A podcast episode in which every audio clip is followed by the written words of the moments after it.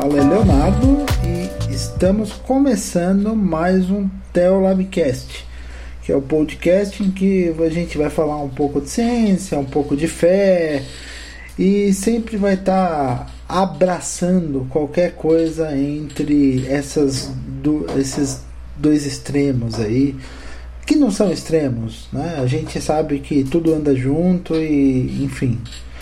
É, acesse lá e, e siga-nos nas nossas redes sociais. É, o Twitter é twitter.com.br teolabcast, né? Arroba teolabcast. Estamos também no Facebook. Estamos no Instagram, apesar da gente não usar muito. É, nós temos o nosso grupo no Telegram e estamos também em todas as plataformas de podcast: é, Spotify, Deezer, Apple Podcasts e todas as demais plataformas. Prestigiem-nos. É, a gente sabe que o episódio passado, para quem é, é para quem é ouvinte assíduo do Teolabcast, estava com alguns problemas no áudio. Então a, gente está fazendo também a nossa plataforma de apoio lá no apoia-se barra até o Labcast também. A gente vai estar tá com os links aí no final do episódio, mas lá no apoia-se você pode apoiar o Teolabcast a partir de cinco reais. Os apoios são de 5, 10, 20 100 reais. Para variar, a gente tentou colocar uns nomes engraçadinhos e a princípio a gente não promete nada. Se, se você quiser apoiar a gente com mais de 100 reais, a gente promete as partes censuradas dos episódios. Mas é só isso também, porque a gente quer continuar mantendo esse espaço como um espaço livre, um espaço democrático, um espaço de produção de conteúdo, um espaço em que todo mundo pode ouvir e eventualmente pode aprender alguma coisa, se é que você acha que nós temos algo a ensinar para vocês. Se vocês acham que a gente é legal, que a gente é bacana, que o podcast é legal, reserve 5, 10, 20 reais, quanto você puder, não tem problema para ajudar a gente a melhorar nosso equipamento de áudio, para ajudar a gente a produzir melhor os nossos podcasts, para ajudar a gente a expandir os nossos horizontes. Vocês sabem que esse podcast é tocado na raça por mim e pelo Cedric. Cedric gasta um tempão toda vez com edição, com toda essa parte que vocês já conhecem.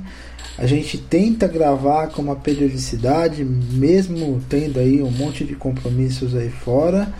E a gente quer oferecer sempre o melhor para vocês. Às vezes a gente não consegue, que nem no episódio passado, que a gente teve problemas bastante sérios com o áudio, mas a gente continua tentando e espero que a gente consiga com essa campanha de apoio, com essa campanha de apoio, fazer o melhor possível para vocês. Então agora vamos ao episódio. É... Bem, Cedric, tudo bem contigo? Tudo tranquilo. Estamos finalmente naqueles, naquelas duas semanas do ano aqui no Rio de Janeiro, onde a gente tem inverno propriamente dito. Então está tendo uma temperatura muito boa para mim. As pessoas aqui estão reclamando horrores, mas eu estou pelo menos curtindo as duas semanas de frio que essa cidade me propicia no ano. Não, eu tenho eu, eu, tenho achado essas semanas de frio horríveis, né? Que eu tenho que acordar muito cedo, três vezes por semana e viajar para assistir aula. E tá sendo muito, muito difícil. E enfim, né? Eu tô, eu tô acordando, mas meu, aqui em São Paulo, se acorda de manhã aqui, tá 7 graus, 8 graus lá fora. Não tá legal não. Mas, Mas em Curitiba enfim. tá mais frio, né? né? Não, em conhece, Curitiba. Conhece meme, tá né? mais... Eu, eu, eu, dei risada porque, tipo, apareceu um anúncio, é, acho que de Recife, falando hoje é a temperatura mais baixa em 7 anos no Recife, mínima de 17 graus. Eita! eu falei, tô, eu tô me sentindo cidadão de Curitiba vendo essa notícia e falando que aqui é mais frio. né? Mas enfim. Vamos começar, vamos parar com as gracinhas e começar com o podcast propriamente dito que, do, sobre o que nós vamos falar hoje, Cedric. É, esse é o ano internacional da tabela periódica, né? Este ano de 2019. E aí surgiu a ideia, que veio de Vossa Senhoria, Leonardo Rossato, de pegar o, o químico, que é o seu parceiro no podcast, para falar um pouco da história dos elementos e tentar discutir alguma coisa por cima.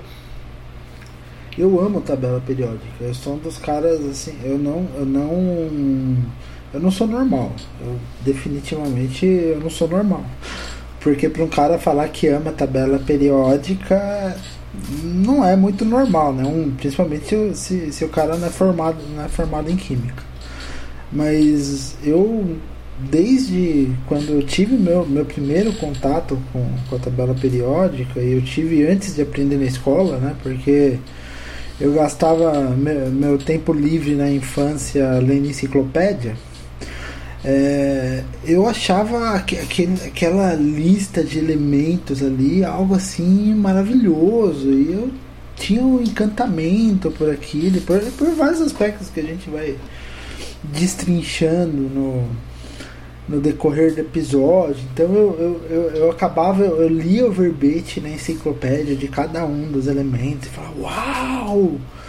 Era é incrível. Então esse episódio para mim vai, vai ser diversão pura, assim. Vou ouvir demais e vou, vou ficar assim admirado. Assim.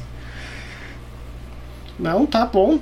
Então, a gente pode começar dando um, uma volta no tempo de alguns milênios. Né? Porque, assim, a primeira hipótese que tem sobre questões de elementos, né, que seriam os que comporiam a matéria, você pode voltar, por exemplo, lá para a proposta de Aristóteles, né, que é a proposta clássica dos quatro elementos. Né, que, uhum. inclusive, é a proposta que se manteve de pé entre aspas, não na história da ciência, porque ciência propriamente dita a gente não pode falar que ainda existia, a gente vai falar que a ciência existe só a partir ali século XVI, século XVII, mas que, por exemplo, o, toda a parte lá da alquimia levava em conta isso, né, de que toda a matéria no universo ela era feita de uma combinação dos quatro elementos, né, do fogo, da água, da Sim. terra e do ar, né. Essa proposta é, é... de Aristóteles até ela foi atualizada, né, você tem, por exemplo, a atualização feita por planeta e colaboradores que é a atualização, Sim. né? Fogo, água, terra, ar e coração. e você também tem uma Sim. outra proposta que é a proposta de Magal e colaboradores, né? Quem lembra da novela Explode o Coração vai lembrar da música, né? O fogo, a, a água, a terra, o ar e a paixão, né? Sim. É, só uma, só uma pergunta. Eu, assim, é, o Arist... é pergunta de leigo mesmo. O Aristóteles ele veio antes ou depois do Demócrito? Que o Demócrito foi o sujeito que inventou o conceito de átomo. Então, assim, ah, o que tem a questão é porque são coisa, coisas diferentes, né? Porque ali, quando você está falando, por exemplo, da, da questão de, de átomo, etc., você está falando da questão da estrutura mínima da matéria, né? Mas a Sim. ideia, por exemplo, de Aristóteles era não, ele não tá, ele não falava em átomos, mas ele queria saber quais eram as coisas que compunham a matéria, né? Não necessariamente é, como, qual seria a estrutura mínima que a matéria tinha, né? Até Não, por... é, engra, é, engraçado, né? Como a gente pega assim, eu, eu numa visão moderna já associo a tabela periódica à ideia de átomos. E na Grécia era totalmente distante, né? Porque o Aristóteles ele queria saber do que a, o, quais eram é, o que era de fato, né? O, o, o, quais eram as misturas vou falar assim, né, no, de uma maneira bem leigo, que formavam a matéria, e o, e o Demócrito ele só conceitou talvez o assim o, o que seria o menor ponto dentro da matéria, a menor menor divisão e, e, e, e, eram coisas que realmente não tinha nada a ver uma com a outra. Tô me tocando agora, assim. Até que... porque assim, né, Nel? A, a tabela periódica dos elementos, como a gente mostra ela hoje em livros de química, em salas de aula, ela é toda composta de átomos, né? Você tem, é, você vai ter, por exemplo, se você tiver um átomo que é composto de um próton, você tem hidrogênio. É, se você tiver dois prótons e dois nêutrons, você tem hélio né, que é um outro gás, né? Então, e assim você vai, uh, se tiver seis prótons e seis nêutrons, você tem carbono, Né? E assim você vai, digamos assim, né, montando. Mas todos eles são átomos, né? eles só são compostos de partículas, de uma combinação diferente de partículas subatômicas, que daí vão dar para eles as suas propriedades diferentes. Né? Mas no final são todos átomos, né? no final das contas. Né? Todos eles são, entre aspas, a estrutura mínima da matéria, que a gente sabe que não é, né? porque na verdade o átomo é composto, composto de prótons e nêutrons e elétrons e outras coisas, e esses. Uh, prótons, nêutrons, elétrons e outras coisas, na verdade também são feitos de partículas ainda menores, né, que são os quarks e outras. Né. Mas a gente não vai chegar nesse ponto de viagem é, cósmica ao interior da matéria, que senão a gente vai fritar, os, não, a gente vai fritar o cérebro da, da audiência toda. Né. Então, assim, uma coisa que é interessante que quando você chega, uh, você dá um pulo na história, vai até ali o século XVI, XVII, que é quando começou a, o método científico e começou a se entrar com né, experimentações diferentes, embora ainda tenha alguns alquimistas no meio dessa história, ainda é, na descoberta dos elementos. perguntar né? justo isso, a alquimia tem a ver com isso aí? Sim, porque assim, os, os alquimistas, eles levavam em conta a questão de que eram quatro elementos. E que você misturava é, você misturava esses quatro elementos de algum jeito para fazer as coisas né? ah então é ah olha só. Não agora caiu uma ficha que é fantástico né? Porque o o grande sonho dos alquimistas era produzir ouro, não era? Isso, fazer a, a, é, era conseguir a substância que eles chamam de chamavam, né? Chamavam, né? Chamam, chamavam de pedra filosofal, né? Que seria capaz de fazer a transmutação do chumbo em ouro, né? E, e, e isso, isso é incrível, né? Porque é, agora me caiu a ficha de que assim, eles ficavam tentando misturar terra, água, fogo, que eram os elementos que eles achavam que eram os elementos básicos para tentar achar ouro através do chumbo, né? É sensacional isso.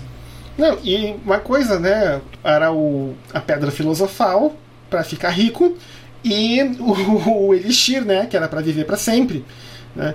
No, no final das contas é o que todo mundo quer, no final, é, né? ficar rico e não morrer, né?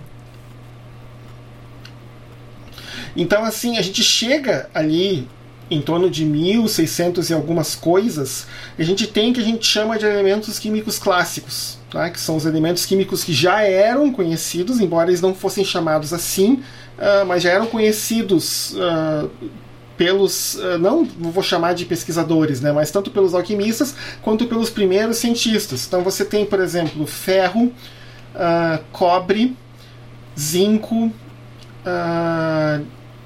nitrogênio, não me lembro se sim, mercúrio, chumbo e mais alguns. Né, que eram conhecidos já, já se sabia como trabalhar com eles, como isolar, como purificar. Né. Mas aí o que acontece? À medida que outros elementos vão sendo descobertos, e por exemplo, Lavoisier tem um papel muito importante nessa, nessa, nessa coisa, porque Lavoisier, com o seu tratado, né, ele, ele mostra, por exemplo, que a água, que era considerado um elemento químico, na verdade ela, ela era composta de dois elementos diferentes, hidrogênio e oxigênio. Né? E como que ele faz isso? Porque eu não faço a menor ideia de que, assim, década, é, século XVII, o cara vai lá e consegue pegar a água sem nenhum, assim, sem nenhum equipamento moderno que a gente tem hoje e consegue separar em dois gases a água diferentes, hidrogênio e oxigênio. Pra mim parece um negócio muito maluco. Então, ele usou ferro, tá? Uhum. Então, o que acontece? Ele reage ferro com água. Depois de alguns dias, ele observa a formação de óxido de ferro e gás hidrogênio. Entendi. Tá? E aí depois, uh, ele, no, uh, como ele pôde medir o, o volume de hidrogênio.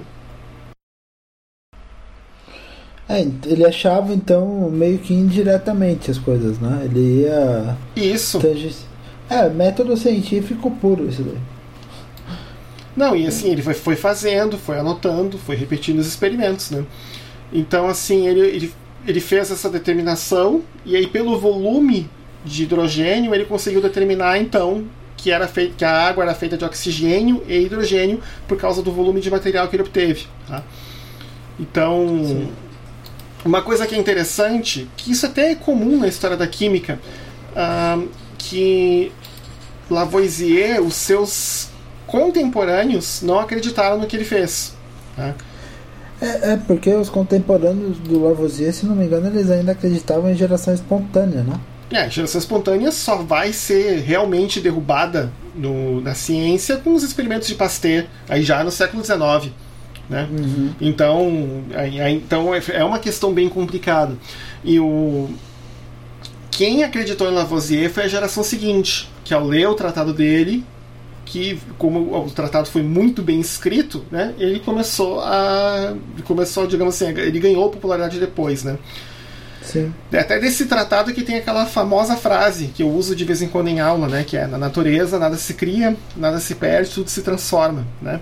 Sim, eu sempre sim. eu sempre brinco com os alunos que quando eles é, somem com um carbono entre reagentes e produtos ou criam um carbono do nada, né?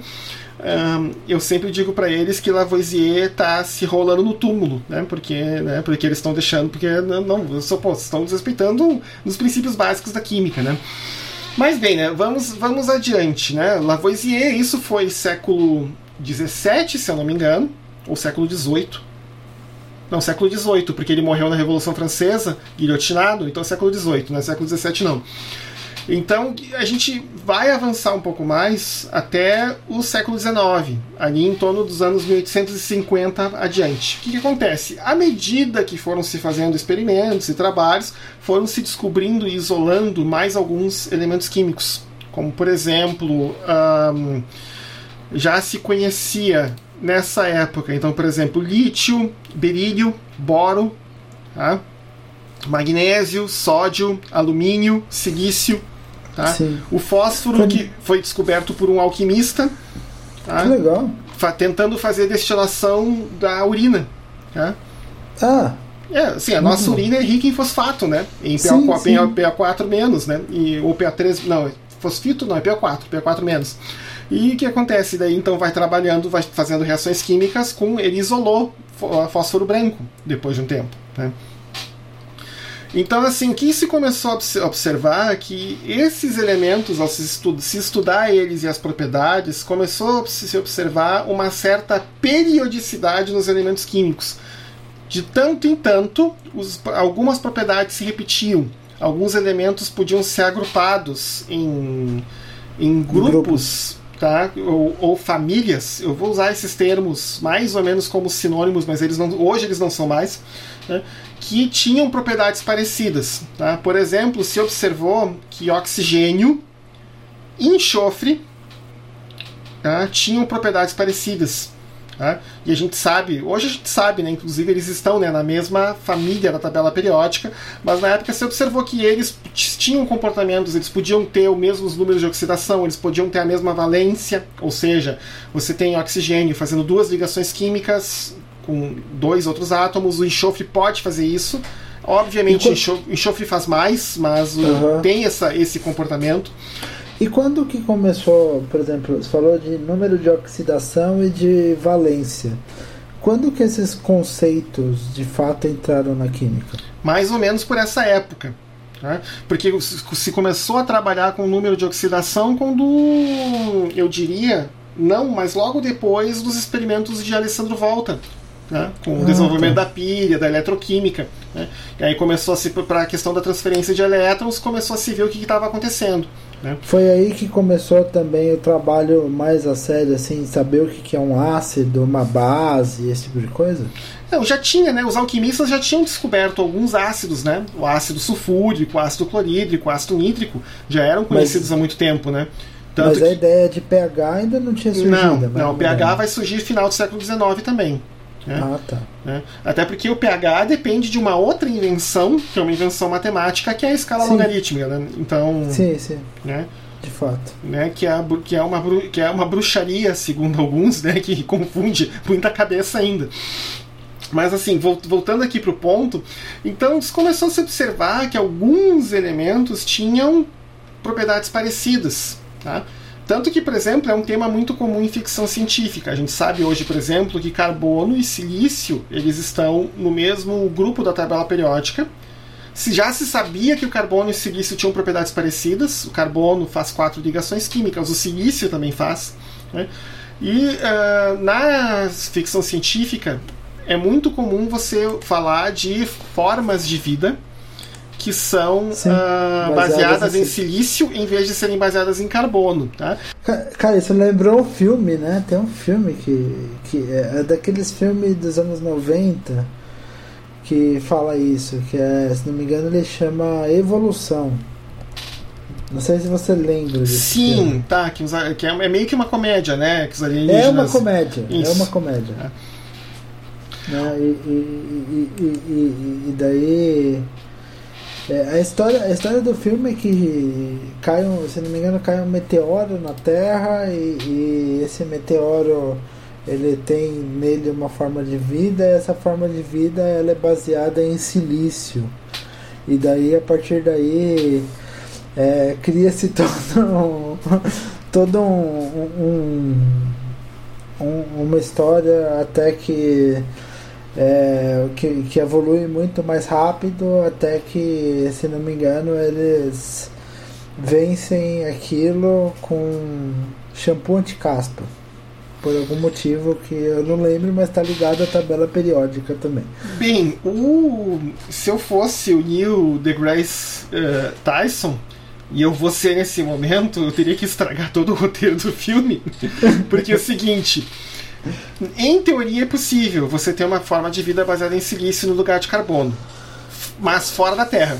No planeta Terra não funcionaria. Por quê? Uh, o silício tem uma afinidade muito alta pelo oxigênio. Tá? A entalpia, ou seja, a energia que se libera quando oxigênio e silício fazem uma ligação química é muito alta. Tá? Tanto que, por exemplo, o, o silício, se eu não me engano, é o terceiro elemento químico em abundância no planeta. Tá? E ele é quase que todo encontrado na forma de areia, tá? na forma de silicato. Tá? Sim, que são... é, é, é CO2, né? Isso, exatamente. Silício, oxigênio, silício, oxigênio, silício, oxigênio. Tá? O que acontece então? Se um dia uma nave extraterrestre com uma forma de vida baseada em silício pousasse aqui na Terra e eles abrissem a câmera e o alienígena saísse dizendo viemos em paz, ele entraria em combustão espontânea assim que entrasse em contato com a, com a, com a atmosfera terrestre. Tá?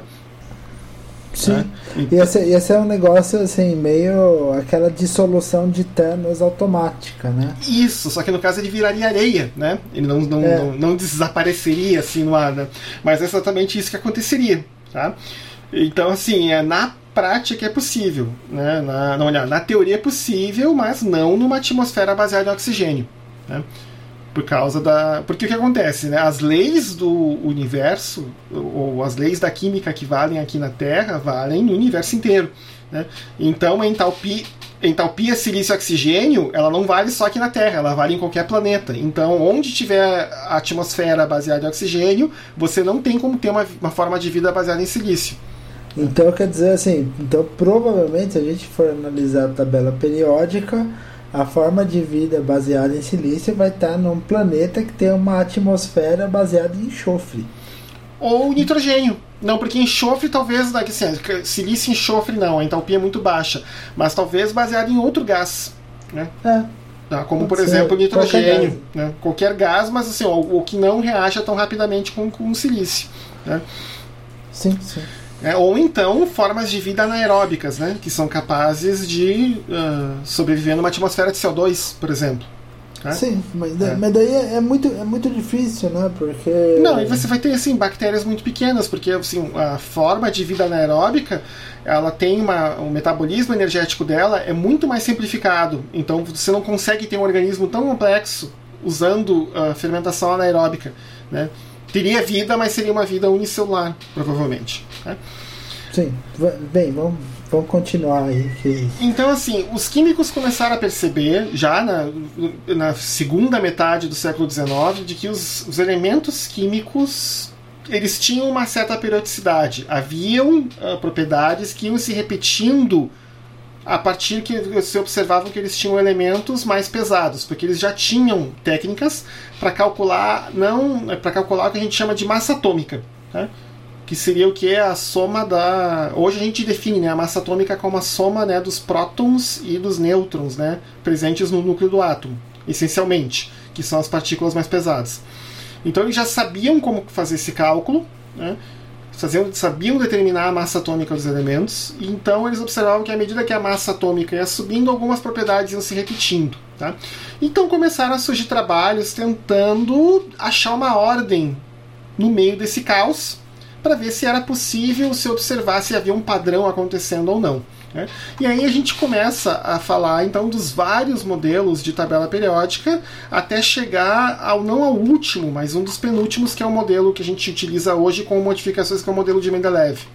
Mas vamos lá então. O primeiro modelo que a gente pode chamar atenção é o modelo de Chancotois, que é um que foi um geólogo francês, né?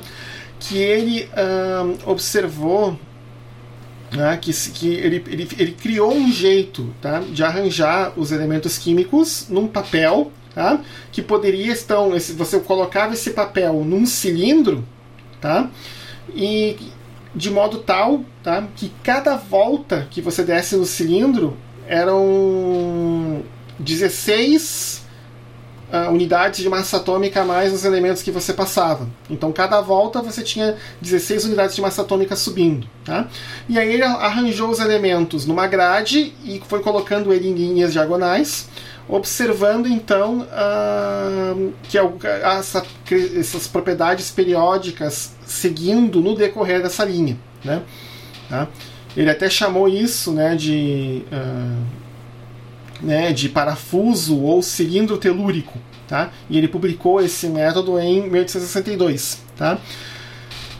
Assim, esse método ele não tem muitas coisas corretas, até porque assim ele não prevê muito bem as propriedades que a, a, a linha que ele usou para traçar não segue muito bem uma periodicidade, ela segue para uma boa parte dos elementos que ele conhecia, mas não para todos, tá? Hum. Ele inclusive ele na né, ele, ele propõe, por exemplo, o amônio como um elemento químico, NH4, tá? mas a gente sabe hoje que o amônio é um, é um composto, não é um elemento, feito de nitrogênio e hidrogênio. Então, uhum. assim, ele, ele propôs, era o que se achava na época, né? Isso é uma coisa interessante de falar, né, da história da ciência, que a ciência que a gente tem é validada pela ciência que a gente tem.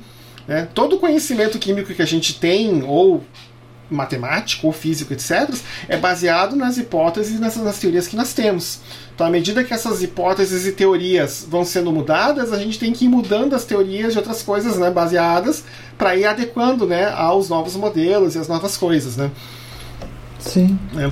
Então, assim, ele trabalhou com o conhecimento que ele tinha na época, ele propôs esse cilindro. Assim, o trabalho dele, o mérito hoje, é o fato de que ele. Hum, como eu posso dizer, ele ao, um, tenta, ao colocar esses elementos Tá? Nessas diagonais em cima dessa grade, ele acabou colocando, por exemplo, lítio e sódio na mesma coluna, que hoje a gente sabe, eles são na primeira coluna da tabela periódica. Logo depois você tem berílio e magnésio na mesma coluna, que também a gente sabe hoje são metais alcalino terrosos que estão na mesma tabela, mesma tabela, coluna da linha, da linha periódica. Logo depois ele alinha boro com alumínio que também são dois elementos que a gente sabe que hoje ainda estão agrupados no mesmo grupo da tabela periódica. Depois carbono, silício, depois Sim. nitrogênio, fósforo e depois oxigênio e enxofre. Tá? Então, essa questão, ou seja, ele conseguiu agrupar alguns elementos, é o grande mérito do modelo, modelo proposto por ele. Tá? Uhum. Então, uh, depois, mais adiante, alguns anos depois, eu tenho o trabalho de Newlands, que daí é um uh, britânico. Tá?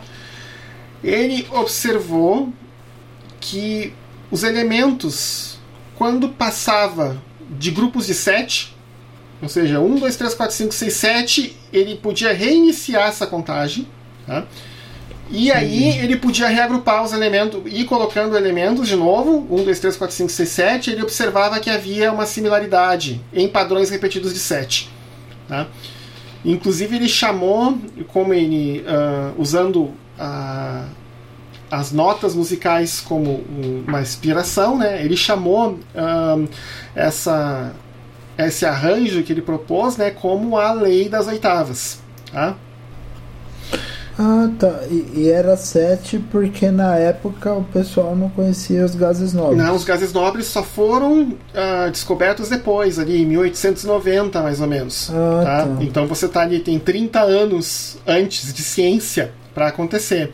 Então ele não propõe né, a lei de, de, de das, ele propõe a lei das oitavas nesse padrão de sete porque era o que os, o oito não conhecia, né? Neônio, uhum. argônio, xenônio, radônio, etc. Sim, né? Não se sim. conhecia nenhum, né? Só que ao mesmo tempo que aconteceu, ele tentou agrupar tudo na sequência. Então, se uhum. tinha espaços vazios no padrão de repetição dele, ele botava elementos ali, tá? E ele teve meio que fazer uh, ajustes arbitrários para manter o padrão dele, né? Tá? Sim, ao ponto sim, tal, sim, ao ponto tal que quando ele propõe isso para a sociedade química do Reino Unido, a sociedade química se recusa a publicar o, o artigo dele, tá? Né? Entendi. Só depois, lá em 1884, depois que Mendeleev publica sua tabela periódica, que daí a, a Sociedade Química Britânica convida ele para dar uma palestra sobre a lei periódica dos elementos, né, meio que para tentar dar uma desculpa, né, né? Sim, uh, sim. Né, pra, etc. Né? E hoje, por exemplo, se você vai na no local onde ele nasceu, né, tem uma placa comemorativa colocada pela Sociedade Real de Química, dizendo, né, é John Newlands, né, químico e descobridor da lei periódica dos elementos, nasceu e foi criado aqui, né. Então tem hum. essa, essa, essa, placa comemorativa, né, que foi colocada em 1998 na casa dele, tá?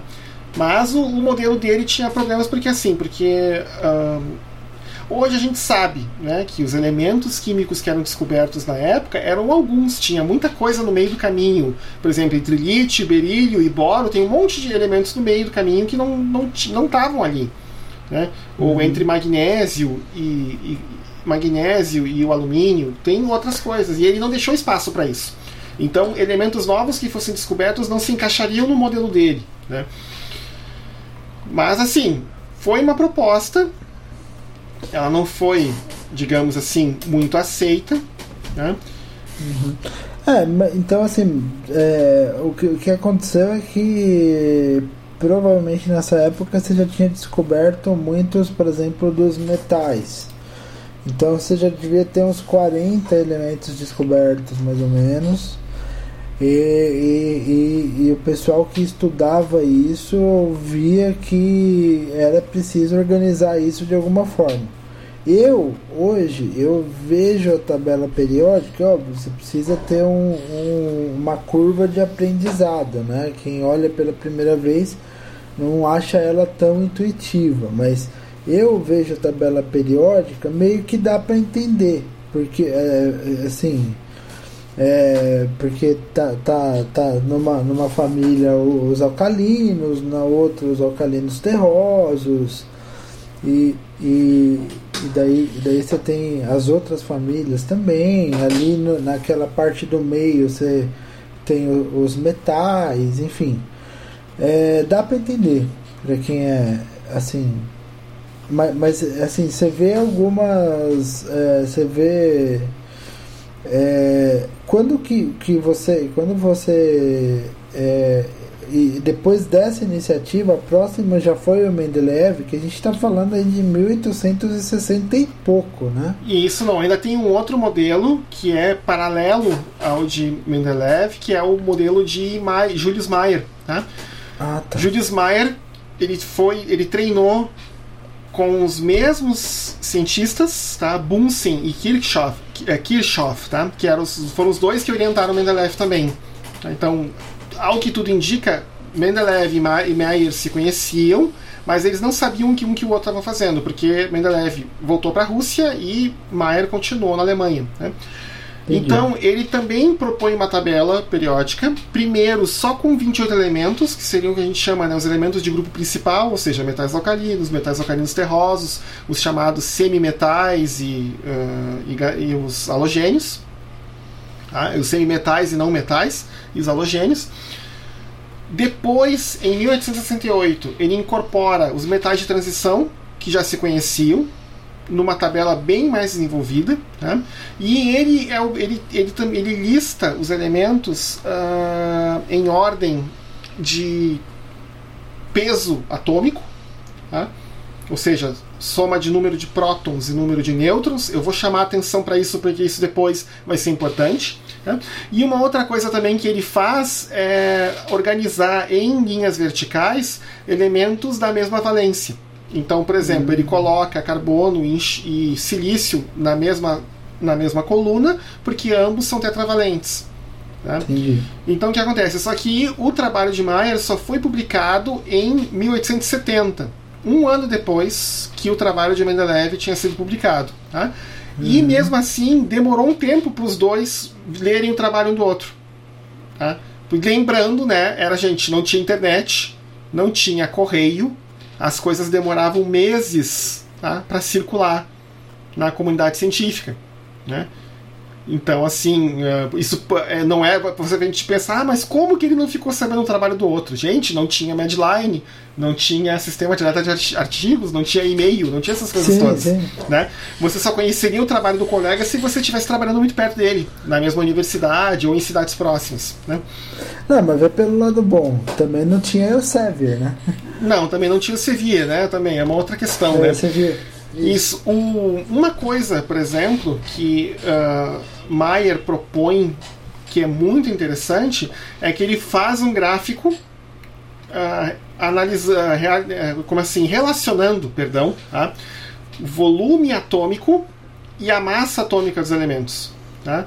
E aí se observa pela primeira vez no gráfico as propriedades dos elementos em, em um padrão muito repetitivo. Então você tem essa, essa relação sobe, daí desce, aí sobe de novo, desce, sobe de novo, desce, em intervalos mais ou menos regulares. Tá? Então ele foi o primeiro a mostrar que sim, os elementos químicos tinham uma periodicidade. Tá? Uhum. E nessa época você já tinha a ideia, por exemplo, das, das, por exemplo, das camadas, né? Que é, Não, é... isso vem depois. Eu, por exemplo, a ideia de que os, que os elétrons. Primeiro, não se sabia que existiam elétrons. Tá? É, porque, porque isso, isso eu acho fantástico, né? O, se, o, se sabia que provavelmente algum. Como se sabia que poderia ter corrente elétrica a partir de reações químicas, se sabia que os átomos podiam ter carga. Tá? Mas, por exemplo, você tinha um modelo de pudim de passas de Thomson, que é uma outra coisa, é modelo atômico, ou seja, como que um átomo se estrutura. Então, Sim. no modelo de pudim de passas de Thomson, você teria meio que o pudim Uh, que seria os pro, o núcleo e as passas no meio do pudim seriam os elétrons. Né? Primeira coisa, Thomson era britânico. E obviamente ele se inspirou numa comida ruim do Reino Unido, que é pudim de passas, para fazer esse modelo. Tá? Quem já viu Asterix entre os bretões sabe do que eu estou falando, tá? Do uhum. javali ao molho de hortelã e da cerveja quente, né? Mas o mas o que acontece? O, acredite ou não, Léo, a gente ainda utiliza o modelo de pudim de passas de Thomson, tá? Em cálculo computacional, tá? Sério? Sim, os cálculos mais rápidos que a gente faz, que são os, de, os modelos de mecânica molecular, tá? que foram desenvolvidos no papel, sem computador, tá? Os primeiros artigos de mecânica molecular foram os cálculos eram feitos todos à mão, tá? Você uhum. considera o átomo como uma esfera sólida carregada, tá? Uou. Você não, não, não, você não leva em conta a eletrosfera, você só leva em conta o, o chamado raio de Van der Waals para ter uma ideia do espaço que os elétrons ocupam, mas você para o cálculo você usa o calcula o, o, você usa o átomo como uma esfera carregada, que é para você fazer um cálculo muito simples. Então poder fazer tanto que para você simular até hoje, tá? Para simular grande, proteínas, macromoléculas muito grandes, é esse é o método que se utiliza. Obviamente tem vários algoritmos diferentes de cálculo, mas todos eles são baseados nessa ideia. Tá? Fantástico. Aí você, claro, coloca modificações, coloca uma série de fatores de correção, mas é mais ou menos isso. Tá? Você tem até modelos computacionais bem mais refinados, só que você não consegue trabalhar com muitas moléculas, ou melhor, muitos átomos, uh, ou com moléculas grandes, porque você resolve a equação de Schrödinger do, da onda do elétron para todos os elétrons da camada de valência de todos os átomos do sistema. Tá? Então, uhum. isso, em termos de poder computacional, isso é um cálculo que numa mecânica molecular você faria em minutos, você faz em uma semana ou em alguns dias, né, usando esses métodos quânticos né, de resposta. Tá? Legal. Mas assim, então só para responder a tua pergunta, a ideia de que os átomos tinham carga hum, já existia, mas a ideia de que os elétrons existiam, ela vai surgir mais perto do início do século XX. Tá? Essa daí é, é, é os átomos eles passam a ter elétrons no modelo de Rutherford só antes?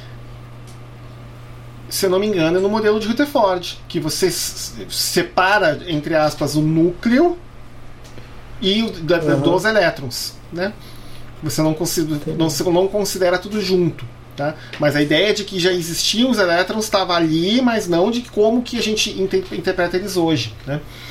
Mas bem, uh, vamos adiante. Então, o próximo modelo é o modelo de Mendeleev. Tá? Que chegamos! Ele, chegamos, é. é. mas não é o final da história, né? Mendeleev, então, sim, ele sim. propõe o seu sistema de tabela periódica, na verdade ele chamou de sistema periódico, tá? Em 1869, tá? E ele faz isso pegando, escrevendo um cartão, tá? Para cada elemento químico que se conhecia com suas propriedades e botou eles na mesa e foi arranjando e rearranjando e rearranjando até que ele observou que colocando eles em ordem crescente de peso atômico, tá? de não de número atômico, tá? seria, aí... seria possível um, ter um, um, padrão de repetição. Tá? Só que mesmo assim um, ele teve um problema, porque pelo peso atômico algumas coisas não se encaixam. Tá? Então, por exemplo, pelo peso atômico, o iodo vem antes do telúrio. Tá? Uhum. Só que a gente, na tabela periódica, hoje, o iodo vem depois. Aí o que, que, ele, que, que ele fez? Como o iodo ele sabia que tinha propriedades muito parecidas com a do bromo e a do cloro, o iodo é um halogênio, tá?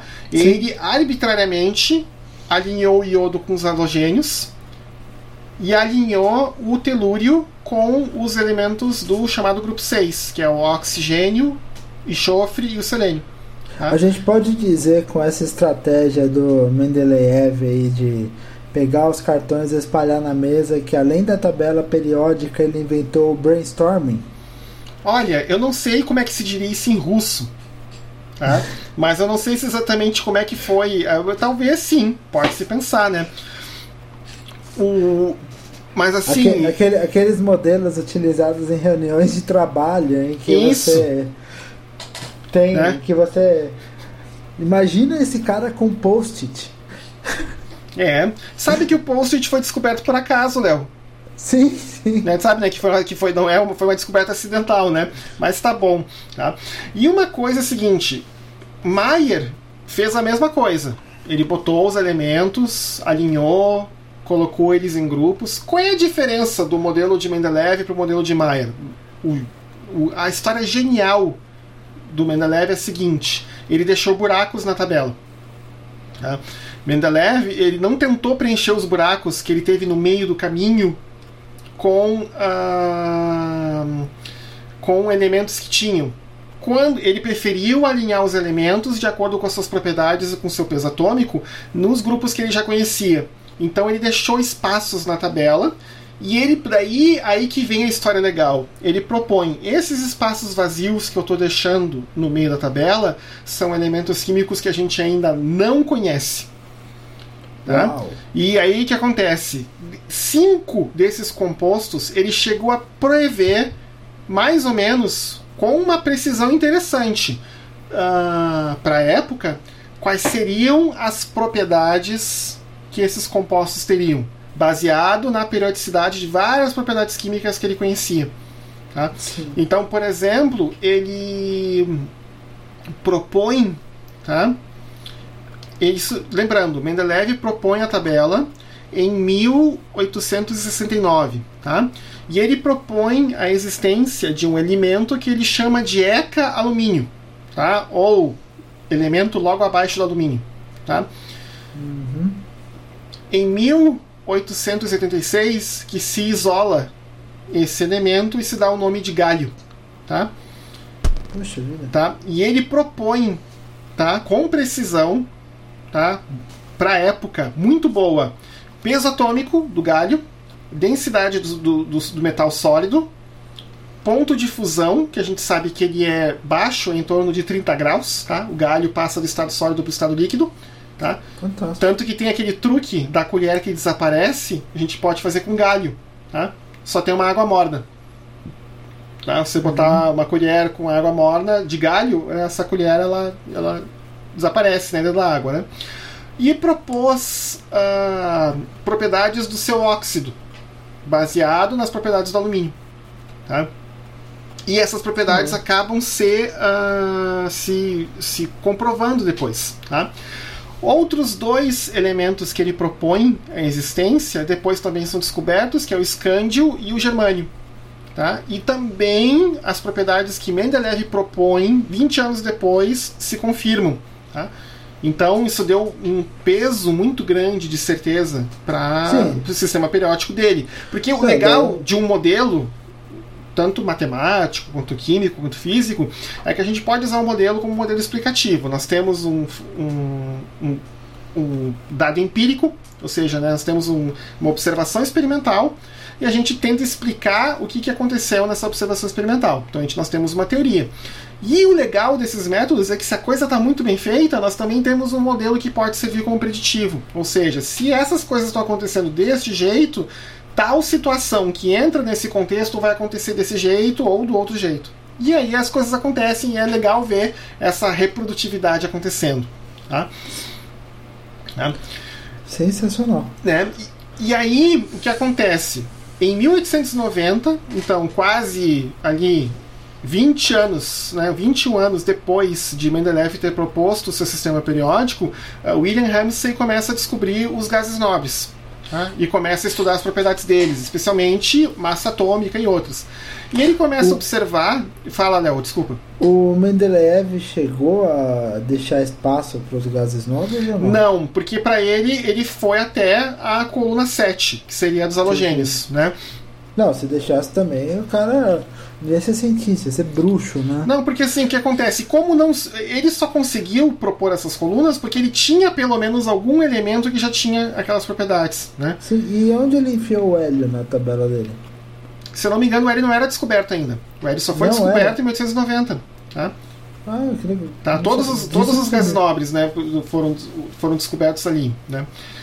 Então, uh, uh, quando William Ramsay ele começa a estudar os gases nobres, ele percebe que a primeiro, poxa, né, os elementos que eu estou descobrindo não se encaixam em nenhuma das colunas que Mendeleev propôs na sua tabela. Até que ele teve o insight que foi, ó, nós aqui, né? Você usou brainstorm, agora eu estou usando insight, né? Ó, a linguagem de coach, né? Tomando conta do podcast. Um, é, é o nosso mindset. É nosso mindset. então o que acontece? Uh, Ramsey ele percebe que todos os gases nobres poderiam ser agrupados numa oitava coluna. Tá? Perfeito. E as propriedades deles se encaixam e encaixam direito com as massas atômicas dos outros. Mais ou menos, né? Porque a gente sabe que Mendeleev ele trocou elementos com massa atômica próxima de lugar para alinhar eles de acordo com suas propriedades. Tá? Sim. É. Então, até aí tudo bem, né? Pode parecer que estaria tudo mais ou menos resolvido, tá? Mas a gente ainda tem mais, mais desenvolvimentos feitos para frente, tá? Um físico britânico, agora em 1913, chamado Henry Moseley, tá? ele trabalha com uma outra inovação que ele tinha na mão, que era raio-x, que já tinha sido descoberto alguns anos antes. Uh... Pela senhorita Marie. Isso, né? E também teve aquele outro alemão, né? Que, que, que disso também descobriu as propriedades do raio-x, que bateu chapa, ah, né? Sim, da esposa, sim. bateu chapa dos amigos, todo mundo morreu, né? Contaminado por radioatividade depois, aquela coisa toda que ninguém sabia, né? Que estava acontecendo, né? O que, que, ele observou é o seguinte: uh, ele, se ele disparasse, eu vou usar essa expressão, tá? Mas uh, emitisse é o mais correto, tá? Raio-x, tá? Em amostras puras de vários elementos. Tá? Esses elementos também emitiam raio-x, só que ele observou o seguinte, que a frequência do raio-x que estava sendo emitida por cada elemento era diferente do raio-x que ele tinha emitido originalmente, tá? e variava uhum. para cada elemento que ele tinha. E aí ele observou que quando ele, eh, ele, ele fez uma relação tá?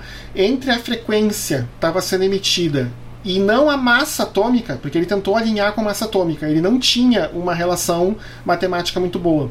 Mas ele resolveu trocar, em vez de massa atômica, usar o número atômico, ou seja, apenas o número de prótons, não mais prótons mais nêutrons. Tá? Quando ele fez isso, ele descobriu que a relação matemática era uma linha reta. Tá? Então, a primeira, então são duas coisas interessantes. Primeiro, Mosley descobriu como medir com precisão, tá? Muito boa o número atômico, tá? De todos os elementos químicos. Primeiro. Uhum.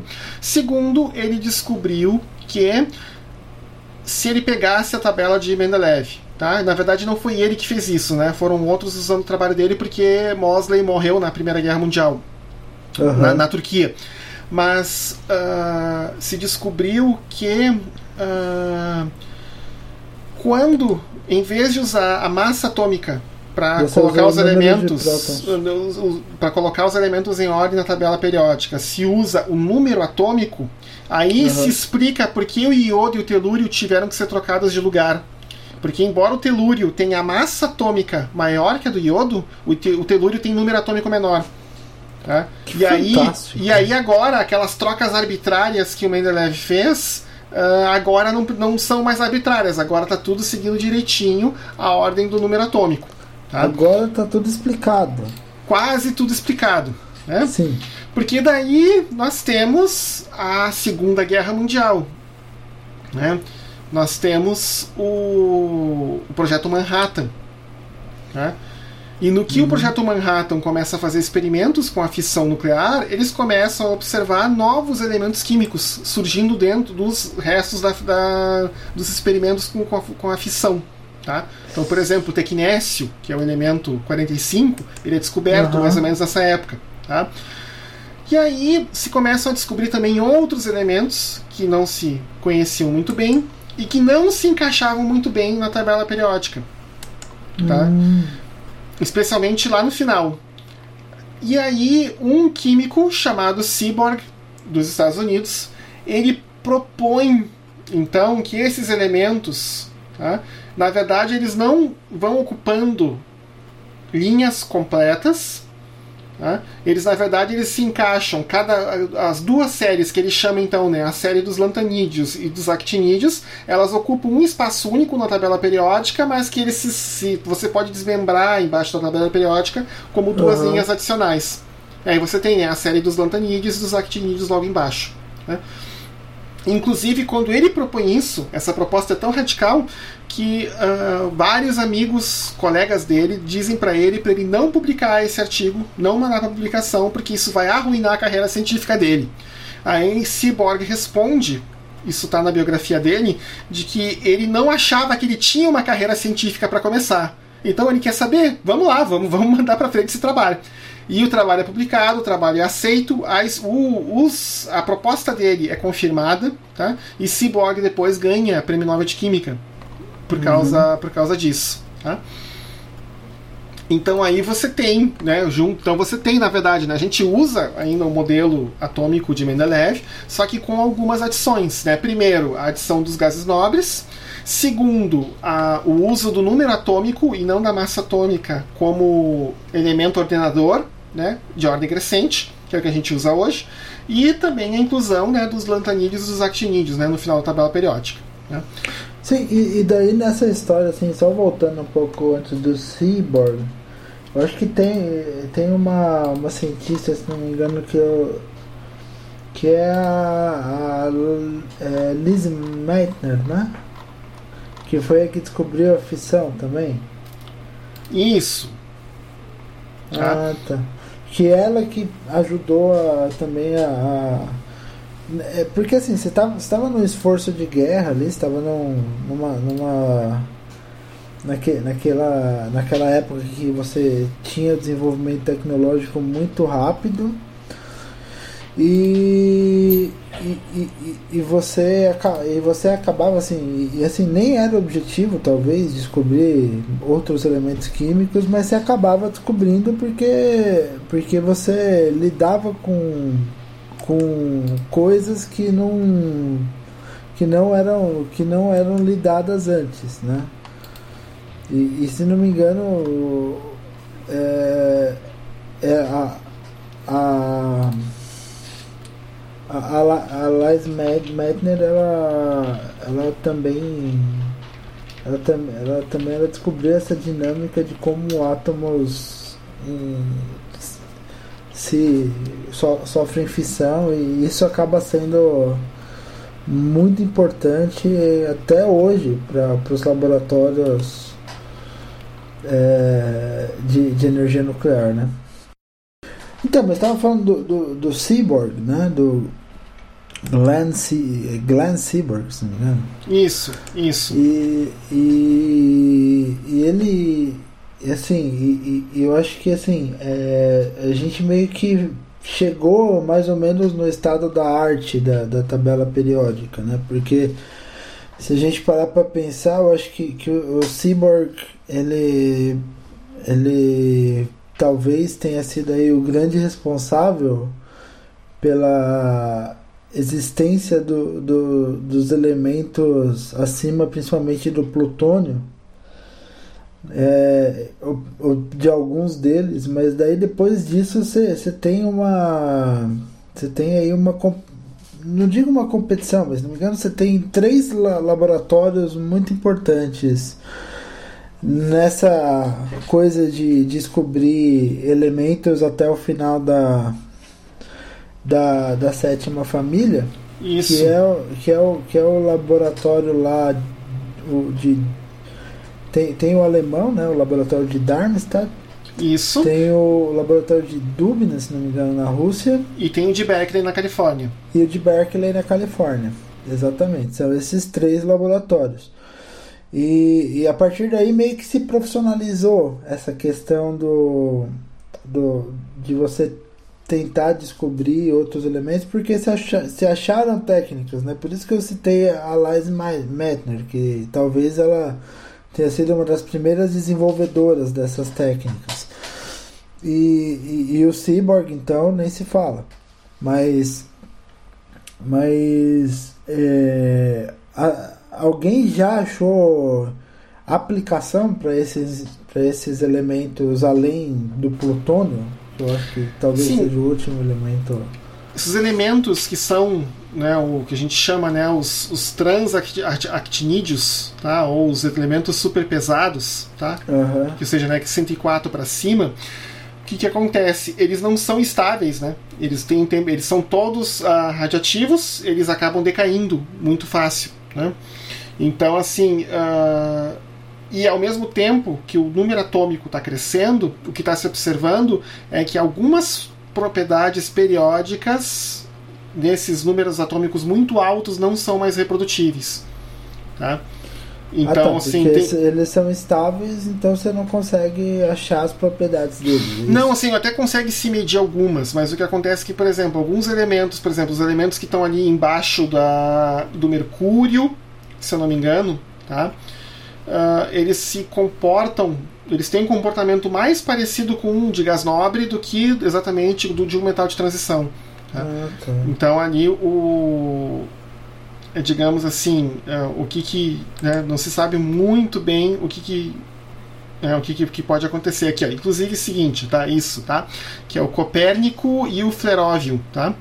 Eles uhum. têm um, um, um, um, comportamento mais parecido com o do radônio, gás nobre, do que com o do chumbo e do mercúrio, que seriam os elementos conhecidos que são do mesmo, da mesma coluna, né, da mesma família.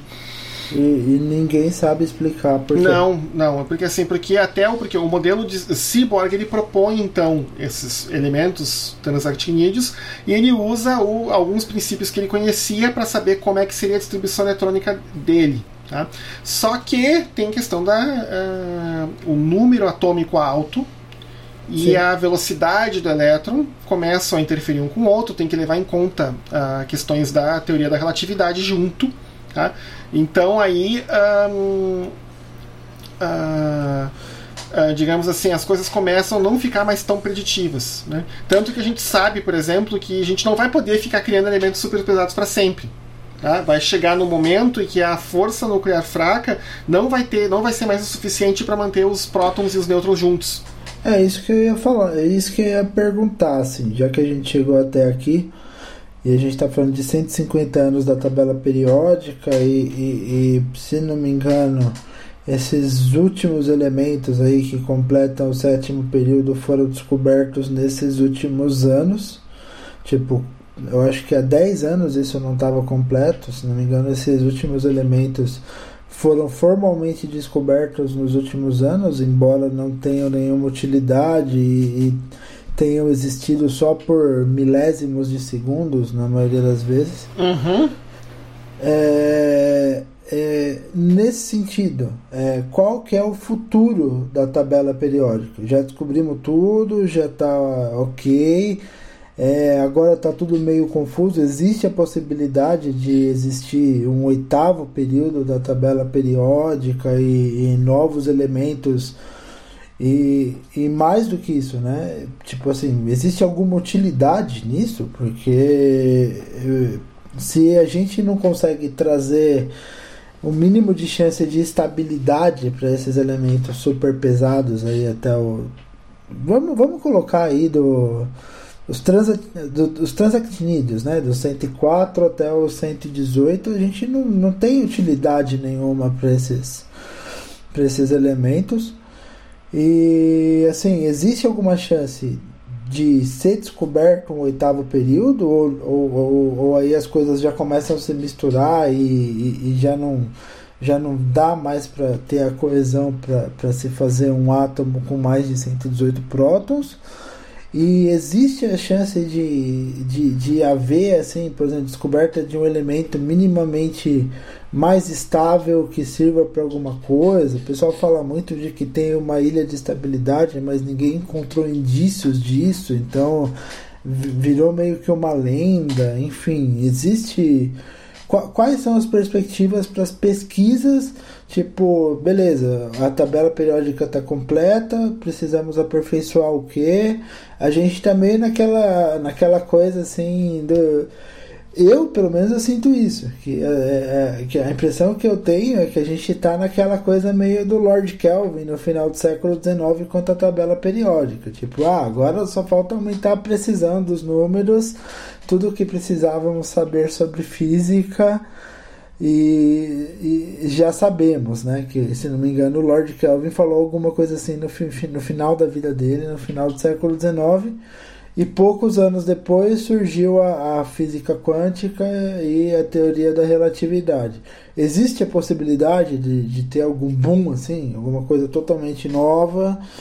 De, é, dentro do estudo da química, da tabela periódica, ou é isso que a gente tem aí, acabou e, e tá ótimo assim, porque não vai ter utilidade nenhuma em, em a gente ficar tentando fundir elementos para fazer alguma, um elemento de 120, 130 elementos. E, e se tiver, qual que é o limite possível disso? Já que você falou da, da, da, força nuclear fraca, que de fato, né, uma hora você não consegue mais juntar ali uma quantidade absurda de prótons, nêutrons e elétrons dentro de um átomo. Bem, é uma pergunta meio complexa. Vamos ver se uh, eu consigo pensar uh, de responder. Primeiro, por exemplo, assim, vamos dar um exemplo, tá? O último que foi uh, nomeado agora em uh, 2016, tá? O Oganesson, tá? Que é o 118, tá? Ele tá, ele tem configuração eletrônica de um gás nobre, tá? E ao que se previa é que ele é, provavelmente seria um gás, mas tudo que indica que os, os, cálculos teóricos feitos em cima dele que ele provavelmente é um sólido. Por que, que eu digo isso? Tá? Porque da sua descoberta até agora 2016, só cinco átomos do Oganesson 294 foram uh, feitos com sucesso. Tá? Não são cinco uhum. mols, são cinco átomos. Tá? É, não dá pra. Tá? É, então, assim, às vezes eu brigo, eu brigo com os meus. A gente, os alunos lamentam que eles obtêm algumas miligramas de algum material e é pouco para fazer algumas análises. Realmente é. Né? Aí eu brinco com eles: é, mas o último elemento químico da tabela periódica foram cinco átomos para fazer análise. Aí eles falam: professor, eu não trabalho com isso. Eles brincam comigo dizendo, né? Mas é mais ou menos isso. Então, primeiro, isso é um testemunho entre aspas, que palavra ruim. Vamos melhorar um pouquinho. Isso é, na verdade, um, uma algo que diz assim como é difícil fazer esses elementos. Tá? Uhum. Então, por exemplo, imagina que daqui a pouco a gente acha a tal da ilha de estabilidade. Começa a ter elementos super pesados que sejam estáveis e que tenham propriedades interessantes. Ok, só que eles são tão difíceis de fazer tá? que uh, economicamente é imprático você produzir Sim. eles em grande quantidade. A não ser que um dia a gente vá parar num outro planeta que encontre esses elementos naturalmente. É, isso, o que também é não é, coisa... é o que também não é uma coisa é uma coisa meio difícil porque ah, por exemplo ah, só se a gente encontrar uma outra galáxia não, cujo não o fenômeno de formação dos planetas tenha sido diferente do nosso sistema solar. Não, não assim não assim pelo menos é, e daí eu falo da, da, da minha experiência né em, porque o que, que acontece? É, quando você tem aquela tabela de formação do, dos elementos químicos por eventos estelares, ela para no limite no plutônio. Assim, o máximo que você pode encontrar naturalmente é o plutônio e o plutônio só se forma em, em assim esses elementos mais pesados, urânio, plutônio, é, e ainda se tem dúvida entre, é, entre Netuno e Plutônio ou se para no Urânio, eles se formam em eventos extremos e o evento mais extremo de formação assim é a tal da, da, da colisão das, das estrelas de nêutrons, né? Isso. Quando você, quando você tem a colisão de duas estrelas de nêutrons e você tem aquela explosão que nem aquela que foi detectada pelo LIGO ano retrasado, se não me engano, você tem gerado até o 92 ou o 94 da tabela periódica, mas não se conhece processo no universo.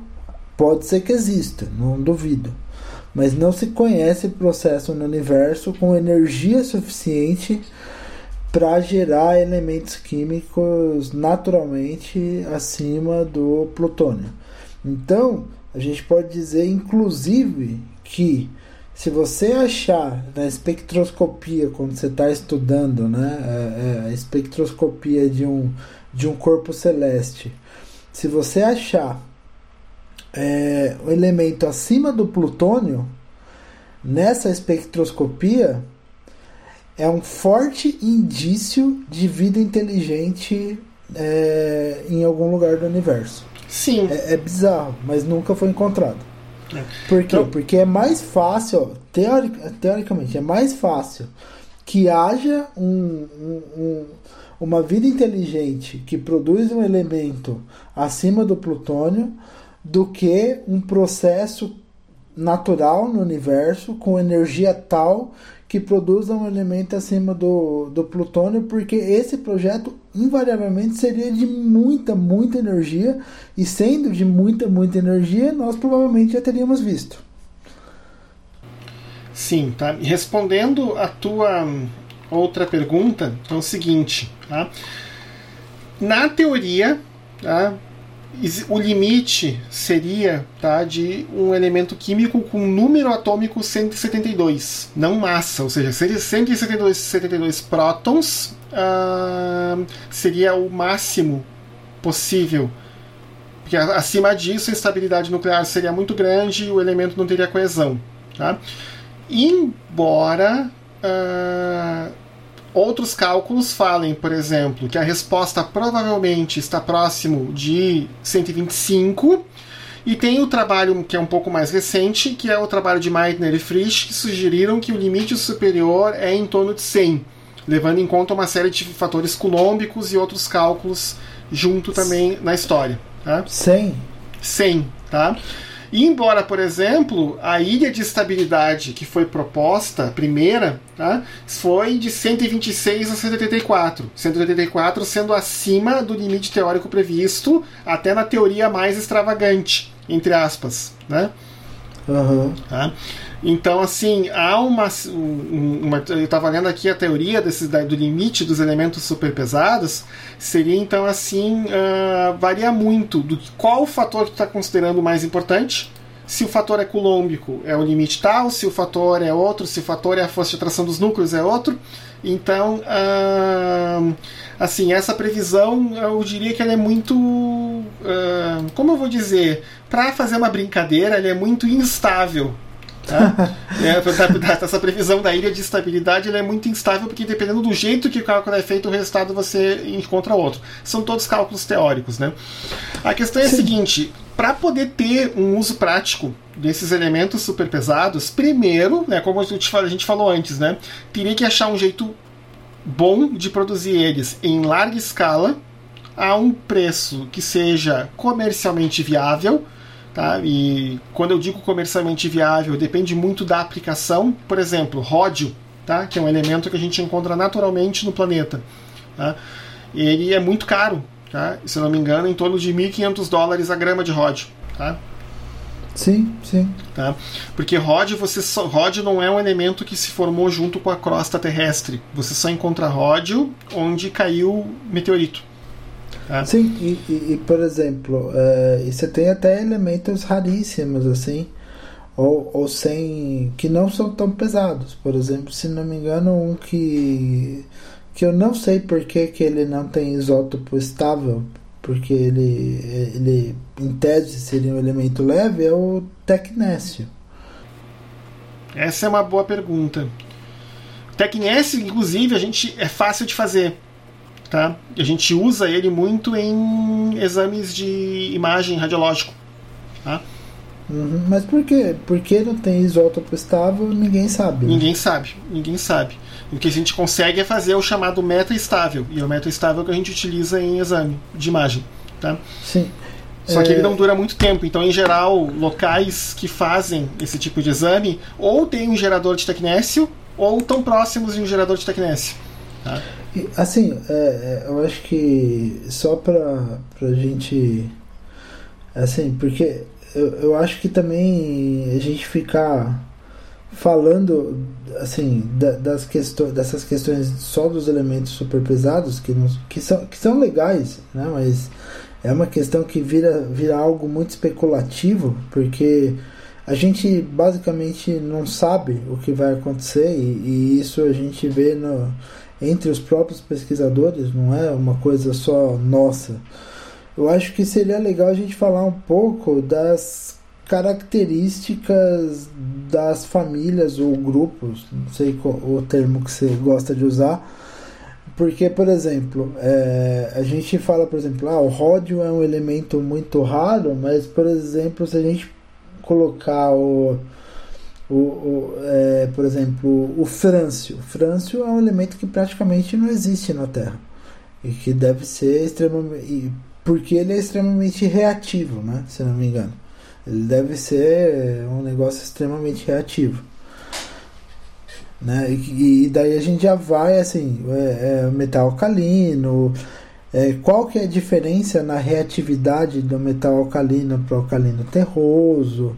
É, e daí assim, é, é e, e, além dos alcalinos e alcalinos terrosos, quais outras famílias são nomeadas e por que é importante nomear é, halogênio e outras famílias assim? Assim, não dá para falar, não, não vamos uh, se falar, falar muito, mas a gente se diverte um pouquinho nessa questão. Só, só um momentinho aqui que eu estou com a minha tabela periódica bonita aqui na minha frente. Tá? Então, em geral, tá, é que esses nomes, alguns, vieram de questões ah, antigas, né? Da química, por exemplo, chama de metal alcalino porque esses metais normalmente eram encontrados na forma de hidróxidos, na forma de bases. Tá? Tá? Então você encontrou só hidro... o sódio como hidróxido de sódio, etc, etc, ou como carbonatos, que também são bases né, fracas. Né? Então eram todos álcalis, né? há muito, muito, muito tempo na história da química. Né? Mas em geral, por exemplo, os metais alcalinos, né, o grupo 1, são bem mais reativos do que o grupo 2. Tanto, por exemplo, que em geral o lítio, sódio potássio, na forma metálica pura, na presença de. Uh, eles reagem violentamente com água né, e com a umidade do ar. Né? Já, por exemplo, magnésio, que é do grupo 2, você pode ter ele em fitas e ele é estável na presença de ar. Ele precisa de fogo para reagir, fazer a reação de combustão, para fazer óxido de magnésio. Então precisa de ter uma fonte de chama para essa reação acontecer. Né?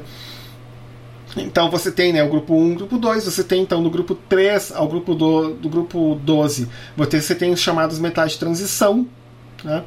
Mas é um grupo enorme, tem uma série de elementos químicos que são muito importantes, como por exemplo o ferro, cobalto, níquel, cobre, prata, ouro, mercúrio, cádmio, platina, ósmio, que a gente usa muito em, em algumas preparações, uh, tungstênio, que a gente utilizou muito no passado em lâmpadas, hoje a gente tem outra tecnologia, titânio, que a gente utiliza muito em algumas ligas metálicas.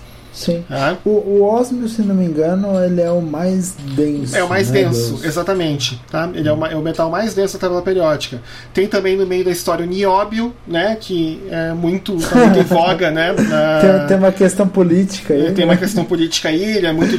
Como ele é um metal, ele é muito hipoalergênico ele é muito utilizado para fazer colares, etc. Né? Inclusive gente importante aí no, na política nacional estava né? fazendo propaganda né, desses colares de nióbio há um tempo atrás aí na história. Né? E, então você tem uma série de, de, de, metais né, que são utilizados tanto em ligas metálicas como também para fazer catalisadores importantes. Então, por exemplo, o ródio ele é muito caro, mas a gente pode utilizar ródio para fazer reações muito importantes da indústria. E a gente utiliza, assim, uh, poucas miligramas de ródio para muitas gramas de material sendo transportado, não transportado, sendo transformado, perdão. Uhum. Então, assim, mesmo que você tenha um metal, um material muito caro, como ele é, a atividade dele como catalisador é muito alta, você pode usar ele em uma quantidade muito pequena que ele faz o que ele tem que fazer. Então acaba se tornando, uh, em muitos casos, você consegue reutilizar esse catalisador em mais de um ciclo. Então você consegue reaproveitar um pouco esse, esses catalisadores de rod, dependendo da estrutura. Então você tem uh, aplicações interessantes. Né? E, e, assim, além de outros, como por exemplo como o rutênio, que a gente utiliza muito como catalisador em reações importantes para síntese de fármacos, especialmente. Né? Tem uma reação que só o rutênio faz, e então o rutênio é, digamos assim, é, é, o, é, o, é o querido de quem trabalha com um tipo de reação, quem quer fazer uma reação chamada de metátese é rutênio, que é o catalisador lá que faz tudo acontecer. Né? Então, assim, você tem, né? Você tem coisas interessantes, né? Etc. Né? Além dos outros, né? Por exemplo, que você usa, né? O, o cobre, o níquel para fazer ligas metálicas, zinco para fazer ligas metálicas, né? Processos de galvanização, não de, é, de galvanização e outras coisas, né? O cromo que você usa também para fazer processos de proteção metálica, né? O famoso processo de cromagem, né?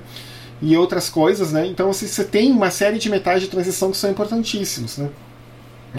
Aí depois você tem ali né, os chamados, né, que são os, os seriam os, os, metais de pós-transição, né, ou já os semimetais, né, que daí seria ali o, o grupo 3, que na verdade não é mais um grupo, na verdade você acrescenta, você considera semimetais alguns elementos que vão se esparramando, né, porque você tem ali alumínio, galho, índio, da grupo 13, estanho e chumbo do grupo 14, bismuto do grupo 15 e polônio do grupo 16, que são considerados né, os chamados né, metais de pós-transição. Aí você tem boro, silício, germânio, arsênio, antimônio, telúrio e astato, que são considerados semimetais. Né? E aí você tem aí do grupo 14 para frente os chamados não metais, né? que daí já é os, os clássicos, né? carbono, nitrogênio, oxigênio, fósforo, enxofre, e aí tem os halogênios ali, né? Flúor, cloro, bromo e iodo. O astato também é um halogênio, mas ele é considerado, ele é mais, é mais bem classificado como semimetal. E aí o grupo 18, que é o último, que são os gases nobres, que tem esse nome porque quando Ramsay descobriu eles, eles são muito inertes, né? Eles não reagem facilmente com outros elementos químicos da tabela periódica. Dá para reagir eles, mas você tem que ter condições muito forçadas de reação para isso acontecer. Tá? Tanto que a gente utiliza muito neônio e argônio uh, quando a gente precisa fazer uma reação química que não pode ter oxigênio, porque o oxigênio vai reagir com algum metal ou com alguma coisa no meio. Você faz uma atmosfera de argônio ou de neônio para permitir que a reação ocorra sem interferência do ar. Tá? É. E assim, é claro, né, além do uso mais popular né, do, dos gases nobres, é do hélio para fazer balão e para falar com voz fina, porque ele é um gás bem menos denso do que o ar, né? E dos outros, neônio, argônio, criptônio xenônio para fazer lâmpada, né? O, o hélio, assim, uma coisa que me falaram do hélio que eu fiquei assim de meio em choque, assim. O hélio vai é acabar. Que... É isso? Não, também. Não, mas uma coisa que me falaram do hélio que eu não sei se é verdade, que eu até ia perguntar, é que o hélio ele é o único, é a única substância que no zero absoluto, ou muito perto do zero absoluto, ela é, não fica sólido. Não, isso aí. Tá? Isso é incrível. Não, tanto que, por exemplo, a gente usa em ressonância magnético-nuclear, tá? que é uma técnica que a gente usa para poder determinar ou elucidar a estrutura de um composto orgânico. Tá? A gente utiliza um, um tanque que é são dois tanques, né, não, eles não é misturado, mas são dois tanques um envolto no outro de hélio líquido e nitrogênio líquido, para você ter uma temperatura muito próxima do zero absoluto, que é para você ter um você ter um material se tornando supercondutor e aí você tem um campo magnético estável o suficiente para poder fazer a análise, tá? E você tem uma vez que você inicia o magneto, tá? Você tem que manter o aparelho com hélio. Tá? Porque se um dia o hélio acabar e a temperatura subir, o magneto dá quente e o aparelho morre. Aí é um milhão, dois milhões, três milhões de reais jogado fora. É. Tanto que, por exemplo, a gente e outros professores em outras universidades federais, então assim, todo mundo, quem trabalha com ressonância magnética, tá, tá por causa dos cortes de, de pesquisa e de material, o pessoal tá sempre assim, todo mundo muito preocupado porque hélio líquido é caro e tem que manter essas máquinas abastecidas. Né? Porque se essas máquinas não se abastecerem, uh, dá problema e aí se der quente na máquina, para fazer ela voltar a funcionar é muito, é muito difícil. Se gasta muito dinheiro. Né? Então, então, assim, tem. Uh, toda vez que a gente escuta história né, de que uh, não teve, teve um, um grupo numa universidade, não teve dinheiro para repor hélio, e aí tentou pedir hélio emprestado dos vizinhos, aí não tinha, aí o magneto deu quente, é aquela tragédia. Geralmente é, um, é, é, comentado com muita tristeza nos grupos de discussão assim de professores que trabalham com esse tipo de técnica. Né? É. Então, assim, o hélio sim tem essa propriedade. Né? E o hélio vai acabar por causa do uso dele para fazer balão e para balão de aniversário, né? Não balão sim, de sim. navegação, né? E para fazer voz fina para efeito cômico. Sim, é, é, isso é, é, bem complicado porque o hélio ele é assim, se a gente pensar que o hélio é um gás, é muito difícil você minerar hélio. Não é fácil, não é um negócio simples. Uhum. Tem muito pouco. Por quê? Porque quem estuda Terra, quem estuda, que nem eu, eu tô, tô estudando é, ciências planetárias e tal. É, quem estuda a Terra, quem estuda o, o, sistema né, do planeta, sabe que tem aquela, aquela equação da, é, da velocidade de escape, equação do quanto um, um planeta pode, pode suportar né, de de é, pode segurar de, de partículas que o hélio não é uma partícula, ele, é uma partícula muito leve. Tanto o hidrogênio, o H2, quanto o hélio, ele, é, são partículas que naturalmente a Terra não segura na atmosfera no decorrer dos bilhões de anos, porque são partículas muito leves. Né? O H2 tem número atômico 2 e o hélio tem número atômico 4 e a Terra ela tem um valor maior, eu não estou com o valor aqui, mas é coisa de ah, não lembro agora. Enfim. Mas assim, por exemplo, a Terra consegue segurar N2, a Terra consegue segurar O2, a Terra consegue segurar gases que não são. A própria. É, é, é, a Terra consegue segurar gases que não são tão pesados. Mas a Terra não consegue segurar naturalmente o, o hélio, porque é, é, um dos gases mais leves que tem. Né? Então tem esse, tem esse problema, assim. Pois é. Uh, Léo, eu acho que a gente cobriu tudo, não? Ou quase tudo? É? Não, foi, foi. Pra mim, assim, baita aula. Assim, eu aprendi bastante aqui. É, espero não ter falado muita besteira, não. Uh, e Léo, o, o, pois bem, uh, então já que a gente já meio que cobriu tudo que a gente queria cobrir, tu falou que tinha uma sugestão, né, de livro não, é, eu tenho, eu tenho um livro, né? Que, que assim, que inclusive eu, eu já tinha ouvido falar, mas é, é, daí eu fui, eu fui atrás com mais afinco esse ano que, que, que tem essa história dos 150 anos, que eu acho que, que é um negócio importante, que toda a comunidade de química tá, tá comemorando aí, que é o sonho do, a sonho do sonho de Mendeleev. Né? Uhum. Né? Aqui no Brasil foi publicado pela Jorge Zahar. E eu cheguei a ver os preços aí para comprar, tem coisa aí de 40 a 50 reais. E, e assim, e é um livro que assim, que para quem é leigo em química como eu, é ótimo, porque eu achei a linguagem muito muito fácil e instigante. Eu gosto desses livros de ciência que não são da minha área, mas são livros que, no, que são que são legais, assim, são leituras instigantes, são histórias bem contadas e esse é um deles. Eu gostei muito. É, chama o Sonho de Mendeleev, foi é, o escritor que o escritor é o Paul Strathern e, e o subtítulo é A Verdadeira História da Química, mas eu acho que esse subtítulo é coisa da tradução para português, que não, acho, não, fiquei, não achei muito legal. E eu também queria mandar um, é, recomendar um, assim, já que a gente está falando de tabela periódica, tem, um, tem uma tabela periódica dinâmica que eu acho muito legal, que, que chama é, Table, né? P-Table. Uhum. Isso.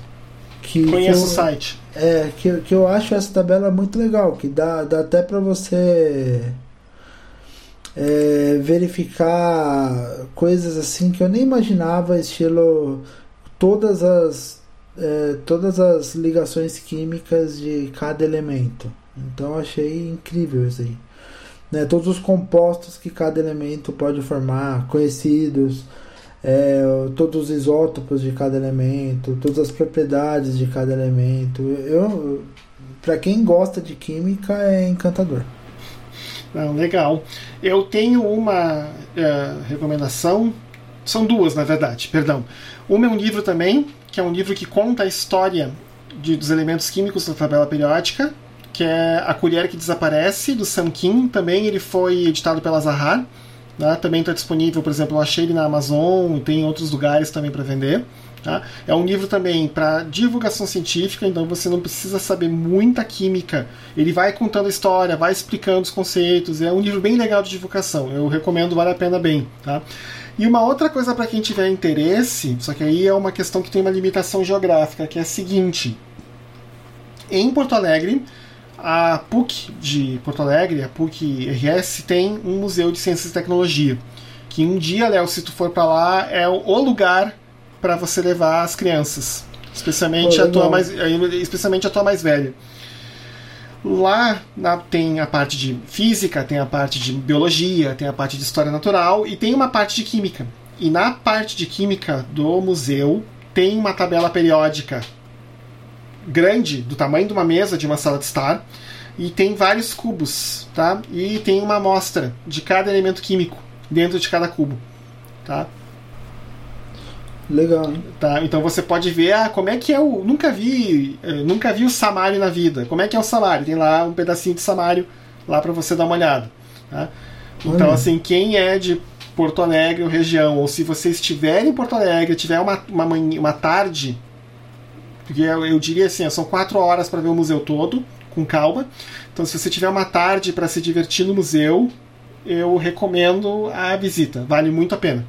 Inclusive agora, se eu for no fim do ano para Porto Alegre, eu quero ah, levar de novo a, a Luísa lá também. Muito bom. Então, tá? Beleza. Então tá, se foi então aí mais um episódio do Moléculas Ups, quer dizer, do Telabcast, né? É, o- a gente, o Moléculas a gente fala de química em 30 minutos ou meio, aqui menos, aqui a gente falou em 1 hora e 36, mas tudo bem, né? E eu espero Sim. que, além do Léo ter gostado, eu espero que vocês aí que estão ouvindo tenham gostado também. Sim, sim. E obrigado pela aula. A gente se vê aí em duas semanas. E é sempre um prazer estar com vocês. Um abraço. Abração, gente. Boa noite. Boa noite. Tchau, tchau.